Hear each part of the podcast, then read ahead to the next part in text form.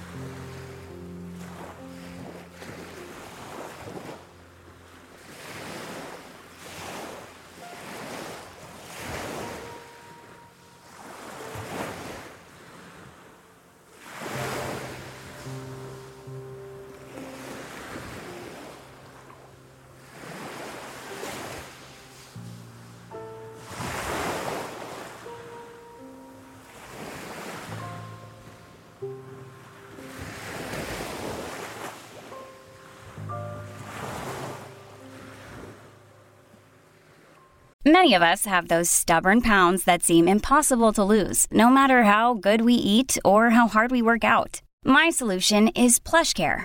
PlushCare is a leading telehealth provider with doctors who are there for you day and night to partner with you in your weight loss journey. They can prescribe FDA-approved weight loss medications like Wagovi and Zepbound for those who qualify. Plus, they accept most insurance plans. To get started, visit plushcare.com slash weight loss. That's plushcare.com slash weight loss.